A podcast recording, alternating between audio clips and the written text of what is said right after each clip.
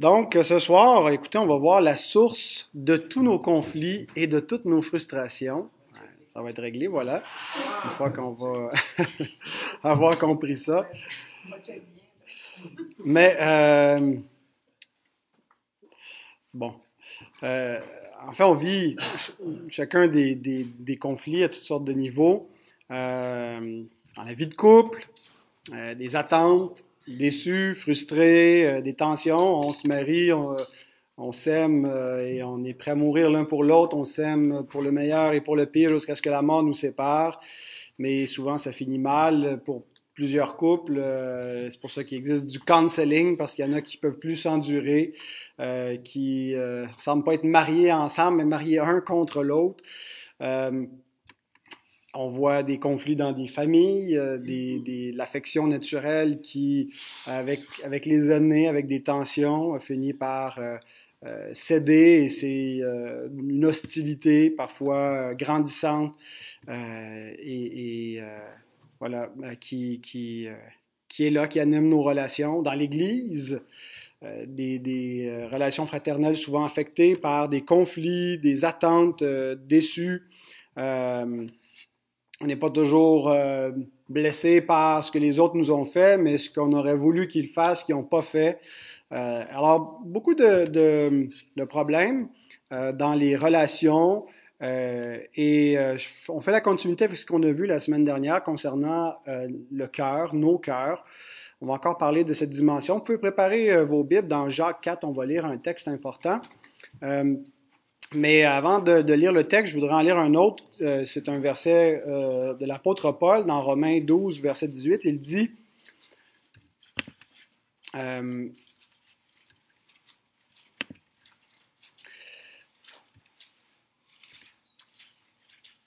S'il est possible, autant que cela dépend de vous, soyez en paix avec tous les hommes.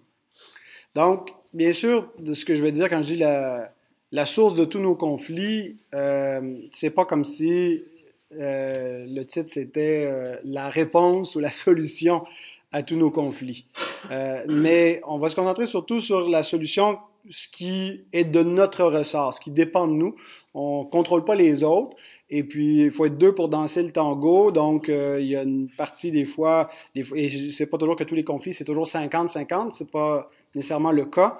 mais dans la mesure euh, de ce, qui nous concerne, euh, de ce qui est notre part de responsabilité dans les conflits interpersonnels, qu'est-ce qu'on a à régler? Donc, on va voir un passage qui nous exhorte à examiner notre cœur, à travailler sur notre propre cœur. Euh, et même quand les autres sont fautifs, ça ne veut pas dire qu'il faut euh, juste leur jeter la pierre, parce que souvent, ça suscite en nous des réactions euh, qui sont aussi fautives, euh, une, hostilité, et puis euh, donc voilà, donc on va, euh, autant que ça dépend de nous, apprendre à être en paix avec tous les hommes en, en examinant d'où viennent nos luttes et nos querelles. D'ailleurs, c'est ce que c'est comme ça que Jacques introduit le texte dans Jacques 4, 1 à 10. D'où viennent les luttes et d'où viennent les querelles parmi vous? Et il nous donne la réponse. N'est-ce pas de vos passions un mot important sur lequel on va revenir, vos passions qui combattent dans vos membres. Vous convoitez et vous ne possédez pas, vous êtes meurtrier et envieux et vous ne pouvez pas obtenir, vous avez des querelles et des luttes et vous ne possédez pas parce que vous ne demandez pas, vous demandez, vous ne recevez pas parce que vous demandez mal dans le but de satisfaire vos passions. Adultère que vous êtes, ne savez-vous pas que l'amour du monde est inimitié contre Dieu? Celui donc qui veut être ami du monde sera ennemi de Dieu. Croyez-vous que l'Écriture parle en vain? C'est avec jalousie que Dieu chérit l'Esprit qu'il a fait habiter en nous. Il accorde au contraire une grâce plus excellente. C'est pourquoi l'Écriture dit Dieu résiste aux orgueilleux, mais il fait grâce aux humbles. Soumettez-vous donc à Dieu, Résistez au diable et il fuira loin de vous. Approchez-vous de Dieu et il s'approchera de vous. Nettoyez vos mains, pécheurs, purifiez vos cœurs, hommes irrésolus. Sentez votre misère, soyez dans le deuil et dans les larmes, que votre rire se change en deuil et votre joie en tristesse. Humiliez-vous devant le Seigneur et il vous élèvera. Donc, on verra pas tout ce qui contient ce passage, mais seulement ce qui euh, ressort le plus avec le propos de cette, cette étude sur la source de nos problèmes, nos conflits, nos frustrations, ce qui nous rend malheureux, ce qui fait la guerre à notre propre âme. Donc, ce sont nos propres désirs. Ah, il, y a, deux points que je veux souligner, euh, pas souligner, mais les deux points de cette, euh, cette méditation. Euh, le premier, c'est le, problème. Le deuxième, c'est la solution. Donc, le problème, c'est que ma volonté soit faite. C'est comme ça que j'ai appelé le problème. Le problème, c'est le fait que je veux que ma volonté soit faite. Et Jacques l'identifie en disant que ce sont nos désirs, nos passions. Le mot qui traduit par passion, c'est le mot édonné, euh, en grec qui ressemble à un mot français, hédonisme, euh, qui donc c'est vraiment l'idée de chercher notre plaisir, notre satisfaction, la poursuite du bonheur, qui a une connotation absolument positive, même c'est dans la, la, la, déclaration, la déclaration d'indépendance américaine ou dans la Constitution américaine, la, la, poursuite du bonheur, the pursuit of happiness, comme étant un des droits fondamentaux de l'être humain, poursuivre son, son propre bonheur. Et donc le mot euh, Jacques ici parle pas forcément, exclusivement, euh, des choses qui sont illicites, des mauvais désirs.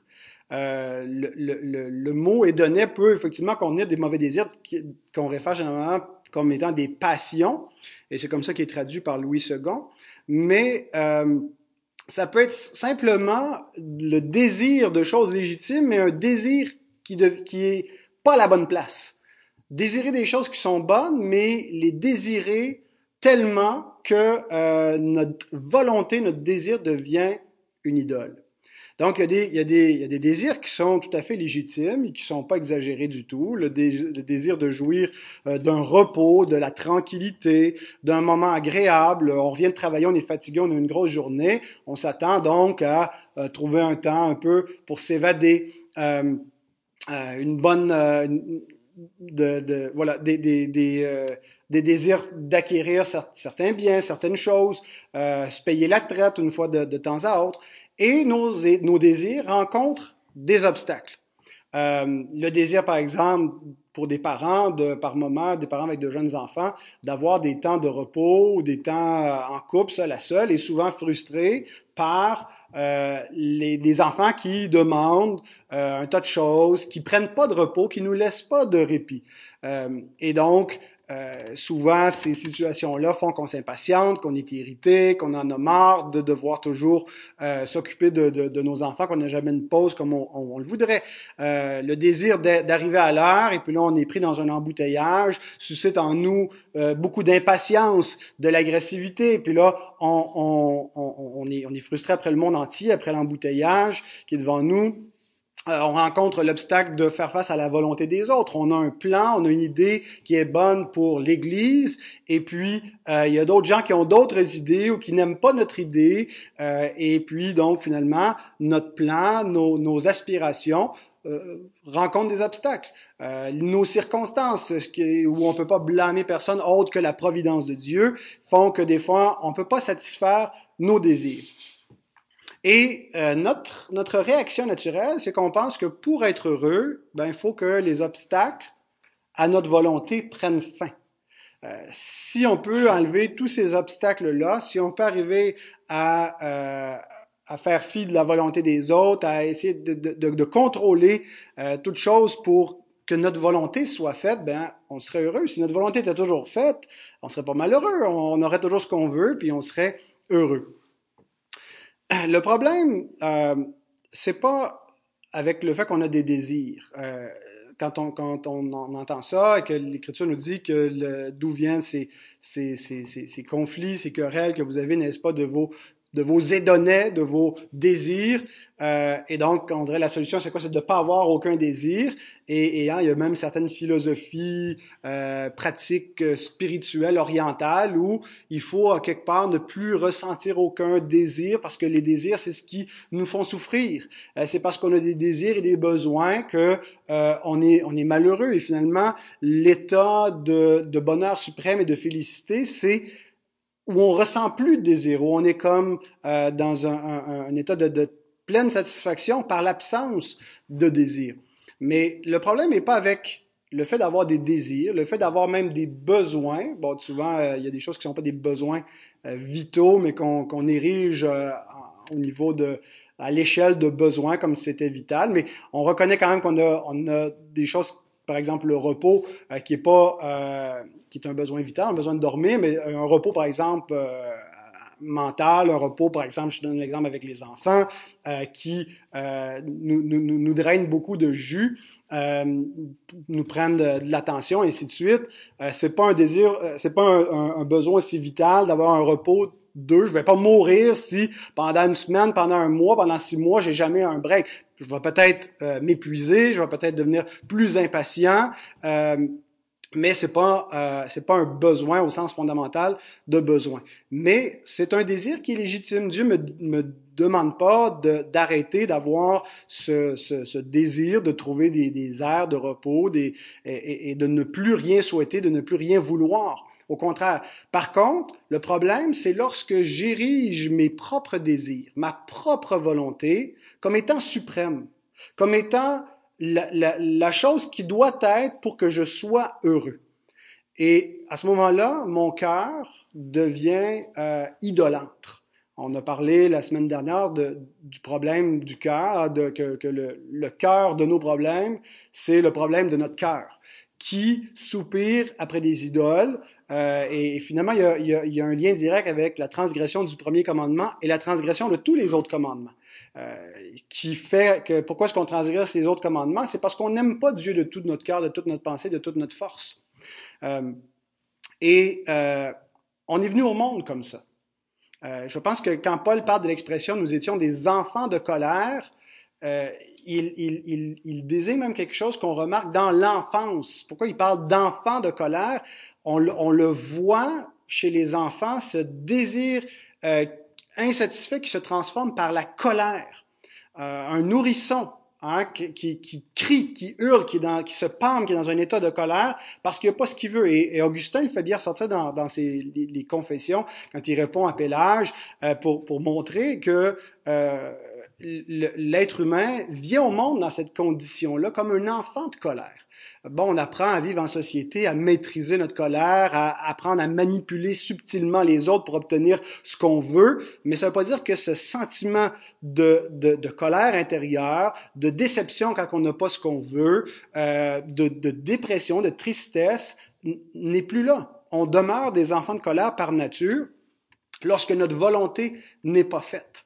Euh, et donc, euh, est, éduquer les enfants, c'est finalement leur apprendre à être à, à, à accepter que euh, ils peuvent pas avoir tout ce qu'ils veulent, que leur volonté va être souvent frustrée, et on, on sait très bien que c'est une très mauvaise idée de donner à des enfants tout ce qu'ils veulent, hein, et que qu'on va qu'on ne leur rend pas service, et si on achète constamment la paix, ben on, a, on ne fait que pelleter par en avant, remettre à plus tard euh, l'explosion d'une frustration euh, à laquelle ils devront faire face, parce que dans la vie, on n'a pas tout ce qu'on veut. Et donc, euh, ça vient de notre nature pécheresse, cette hostilité du cœur. Et euh, la raison pourquoi on est incapable de mettre en pratique le deuxième plus grand commandement, c'est parce qu'on est incapable de mettre en pratique parfaitement le premier et le plus grand commandement d'aimer Dieu. Pourquoi est-ce qu'on euh, on ne peut pas vivre avec la frustration de la, la, la, volonté des autres qui vient contrecarrer notre volonté c'est parce que nous avons érigé notre propre volonté, notre propre moi, comme étant Dieu. Euh, c'est, le cœur de l'homme est naturellement idolâtre et le premier idole qu'il adore, c'est le moi, c'est lui-même. Il, il est centré sur lui. Euh, et les faux dieux qu'il se crée, c'est pour se servir lui-même, euh, servir son appétit, servir ses désirs, se faire plaisir à lui. Il poursuit sa volonté, ses désirs. Et donc, on est incapable d'aimer parfaitement notre prochain parce qu'on est incapable d'aimer Dieu parfaitement. Euh, et donc, ce que Jacques nous dit au verset 4, c'est que nos désirs sont adultères. L'amour du monde est inimitié. Il dit adultère que vous êtes. Ici, il parle de l'adultère spirituel. L'adultère spirituel, c'est l'idolâtrie. L'amour de la créature avant le Créateur. C'est l'essence de l'idolâtrie d'après Paul dans Romains 1, 25, quand il dit que euh, ceux qui ont changé la vérité en mensonge, hein, qui combattent la vérité de leur conscience et de la vérité de la, dans la nature qui révèle Dieu, il la, il la supprime euh, et ils ont adoré et servi la créature au lieu du Créateur qui est béni éternellement. Euh, je pense qu'il y a un parallèle avec ce, ce que Paul nous décrit de l'idolâtrie dans Romains 1 et ce que Jacques nous dit ici, adultère que vous êtes. Il parle de cette même tendance adultère qui est dans le cœur de l'homme naturel, qui vit pour la créature et non pour le Créateur. Et la créature pour laquelle il vit, c'est ses propres désirs qu'il veut servir, que ma volonté soit faite. Et même, il va jusqu'à instrumentaliser Dieu par la prière. Euh, les versets qui précèdent, 2 et 3, je pense quand il dit vous demandez, euh, il est question ici de prier, de demander à Dieu, euh, ou ce qu'il demande, ce qu'on demande souvent à Dieu, c'est pas euh, qu'il change nos cœurs, mais c'est qu'il fasse notre volonté. Euh, on hein, parce qu'il dit, vous demandez dans le but de satisfaire vos convoitises, vos désirs, vous allez même jusqu'à vouloir soumettre le Très-Haut, le Tout-Puissant, le Créateur. C'est non seulement tout l'univers entier, les autres que vous voulez soumettre, mais même celui à qui vous devez vous soumettre, vous vous cherchez à, le soumettre à votre propre volonté. Et, et, et, et c'est pas, c'est pas toujours conscient, euh, mais c'est dans notre cœur où les, gens utilisent la prière euh, comme un moyen par lequel on va contrôler la main souveraine de Dieu. Et puis là, on pense qu'à force de prière, à force de, répéter, Jésus dit c'est la manière païenne de prier. On pense qu'à force de prière, on va être exaucé. On pense à coup de piété, à coup de jeûne, à coup de, de, longueur de prière, peu importe, qu'on va contrôler la divinité, qu'on va influencer Dieu. Et donc, on veut quelque part l'instrumentaliser à notre fin, pour nous-mêmes. Euh, et donc, souvent, hein, quand on, on, on, conçoit la prière seulement comme un, un moyen d'obtenir ce qu'on veut, euh, ça va pas bien, j'ai besoin de Dieu, donc je prie, euh, j'ai un, désir X, Y, et donc je prie pas pour que Dieu me conforme à sa volonté, mais je prie pour conformer Dieu à mes désirs. Eh bien, ça révèle cette tendance idolâtre de notre cœur, qui fait qu'on est en conflit avec les autres, qu'on est malheureux souvent dans notre existence parce qu'on a des désirs insatisfaits, qu'on est frustré, euh, qu'on est triste de ne pas avoir ce qu'on voudrait, qu'on vit mal les déceptions, les frustrations euh, de, la vie euh, parce que on vit pour notre propre volonté. Alors que notre prière devrait être ce que Jésus nous enseigne dans Matthieu 6, euh, je vous la lis pas au complet, mais voici comment vous devez prier. Notre Père qui es aux cieux, que ton nom soit sanctifié, que ton règne vienne, que ta volonté soit faite sur la terre comme au ciel. Ensuite, nos besoins. Donne-nous aujourd'hui notre pain quotidien. Vous voyez, l'ordre, c'est ce que je veux souligner, euh, c'est pas d'abord moi, c'est pas d'abord à propos de moi, c'est pas Dieu qui doit être conformé à ma volonté, mais c'est tout le contraire. C'est moi qui dois être mis au diapason, c'est moi qui dois être changé. Euh, et je prie euh, non pas pour changer Dieu, mais pour que par ce contact avec Dieu, cette communion avec lui, euh, il, me change, euh, il, me, conduise dans sa volonté, que sa volonté soit faite. C'est pas que Dieu a besoin de ma prière pour que sa volonté soit faite, mais c'est moi j'ai besoin de prier pour accepter la volonté de Dieu. Et bien sûr, je peux exposer mes, besoins et mes désirs à Dieu. On n'est pas interdit de le faire, mais on est invité à les soumettre au sien. Thomas Watson écrit euh, en commentant, je l'avais cité quand on avait exposé cette partie-là dans, Matthieu, mais je trouvais que ça valait la peine de, le rappeler. Nous prions pour deux choses quand on prie que ta volonté soit faite. Premièrement, pour une obéissance active, afin que nous puissions faire activement la volonté de Dieu dans tout ce qu'il commande. Deuxièmement, pour une obéissance passive, afin que nous nous soumettions à la volonté de Dieu patiemment dans ce qu'il inflige. Hein, c'est intéressant de faire le parallèle avec, Jésus qui est, qui l'Adam parfait, qui se soumet activement à la volonté du Père en obéissant à tous les commandements et qui se soumet passivement à tout ce que le Père lui inflige et la coupe qu'il lui donne à boire, qui est au-delà de la simple volonté morale, mais qui est aussi la volonté décrétive de Dieu. Et donc, quand il y a ces deux aspects, on parle de la volonté de Dieu. C'est quoi la volonté de Dieu? Il y a cette volonté de préceptes, cette volonté préceptive dans les commandements de Dieu à laquelle on doit se conformer par une obéissance active. Et puis on, cherche donc à faire sa volonté en obéissant, puis on cherche donc à, comprendre quelle est, quelle est la volonté morale de Dieu pour nous y conformer, mais il y a aussi une volonté secrète de Dieu euh, qui contrôle toutes choses dans sa providence et qui euh, nous, nous inflige euh, le, lot de la vie, le cours de notre vie, comme on le voudrait pas toujours, et on doit accepter euh, et, et, nous soumettre passivement à cette volonté secrète de Dieu. Maintenant qu'on a vu le problème, que ma volonté soit faite, la solution, on vient de la voir, que ta volonté soit faite. Et la première chose que je veux souligner avec cette solution, c'est la souveraineté de Dieu. Donc d'abord, euh, sa volonté, comme on vient de le dire, doit être faite dans le sens de sa, volonté comme, comme souverain. C'est lui qui est le roi. C'est pas moi qui est sur le trône. Moi, je suis le sujet, je suis le serviteur de Dieu. Dieu n'est pas mon serviteur. Dieu ne se soumet pas à l'homme. C'est lui qui euh, occupe la position d'autorité. C'est lui qui commande. Et donc, je suis appelé à soumettre ma volonté à la sienne, à changer d'opinion quand il y a un conflit entre mon opinion et l'opinion de Dieu.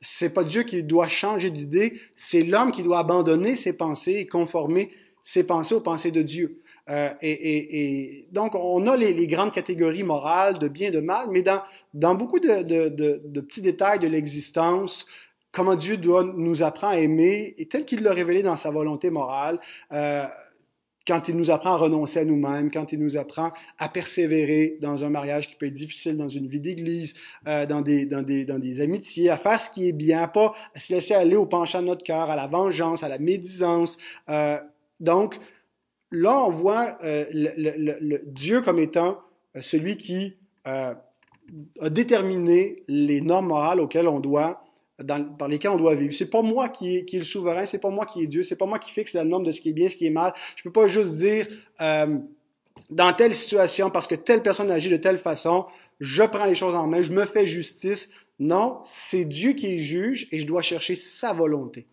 Mais il y a aussi un deuxième sens dans lequel je veux souligner la souveraineté de Dieu, qui est le deuxième sens qu'on a vu. Dieu, non seulement qui est le, souverain roi qui commande, mais aussi celui euh, qui fait que tout ce qui m'arrive fait partie de sa volonté pour mon bien. Romains 8, 28. Nous savons du reste que toute chose, toute chose concourt au bien de ceux qui aiment Dieu, de ceux qui sont appelés selon son dessein. Euh, il ne tombe pas un moineau par terre sans la volonté de notre Père. Bien sûr, il ne faut pas euh, prendre ça comme si ça, dans, les, malheurs qui nous arrivent, faut, faut, on peut accuser Dieu parce qu'on peut lui dire, ben, tout ça, c'est toi, je me suis donné un coup de marteau sur les doigts, c'est Dieu qui m'a donné un coup de marteau sur les doigts.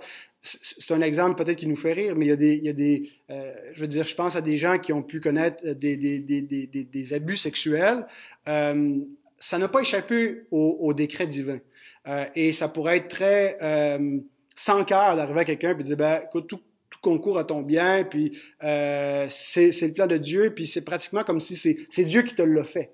Euh, alors que euh, il y a quelque chose de mystérieux, comment Dieu fait arriver toute chose pour un but. Sans suspendre la responsabilité, la liberté, l'imputabilité de la volonté des hommes dans le cours de ce toute chose.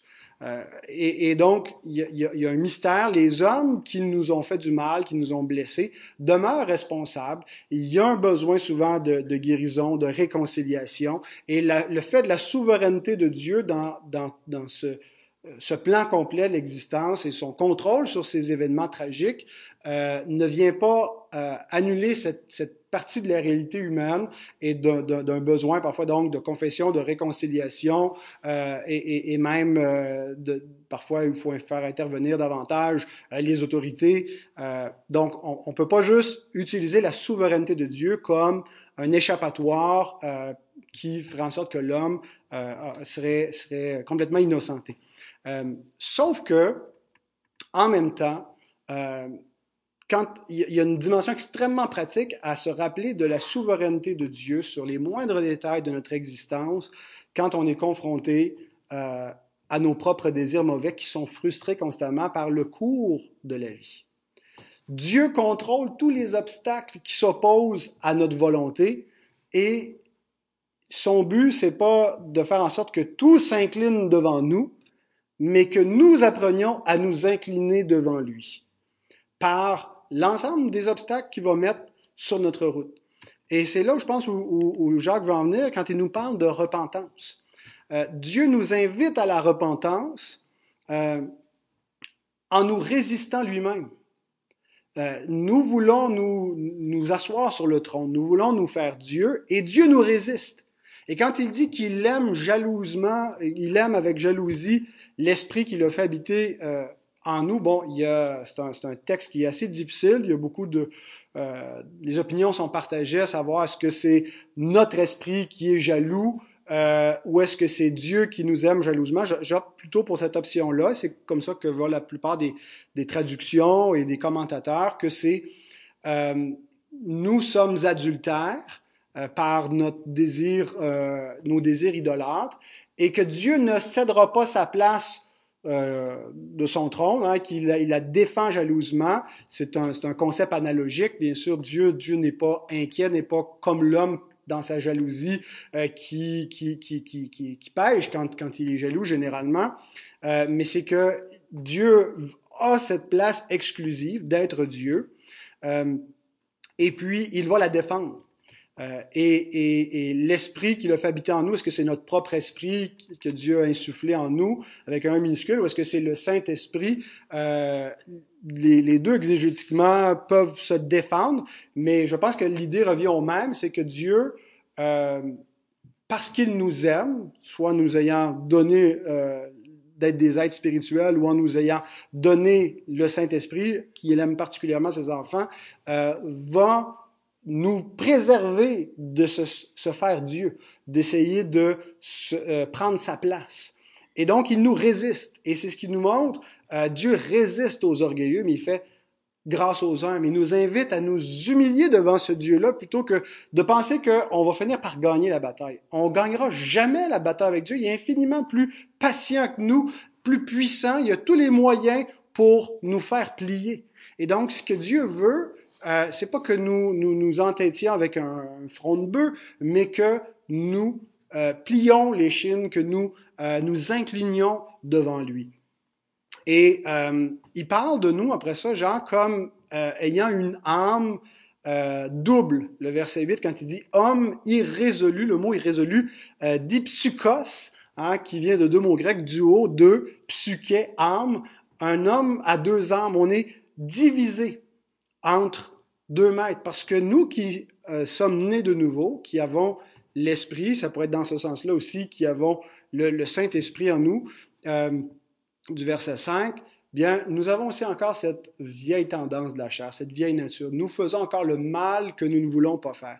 Et donc, nous sommes je pense pas que le mot irrésolu c'est le bon c'est le bon c'est le bon mot. C'est pas il parle pas ici simplement prendre une bonne euh, résolution ferme mais il décrit un peu plus notre état dichotomique comme Paul le fait en Romains 7 nous faisons le mal que nous ne voulons pas faire. Nous cédons encore par moments à cette ce désir de vouloir tout soumettre à notre volonté euh, et euh, en même temps lorsque nous le, nous le voyons nous nous repentons et nous revenons à Dieu. Et c'est pour ça que les versets 7 à 10 nous décrivent ce que doit être l'enfant de Dieu vis-à-vis de ce conflit dans son âme, continuellement repentant. 7 à 10 nous décrivent euh, euh, ce moyen de grâce hein, qui est une confession continuelle, une contrition constamment renouvelée, que votre rire se change en tristesse. ça semble être très tragique, comme si un chrétien ne devait jamais être heureux, tout ça, mais ce n'est pas, pas, le point.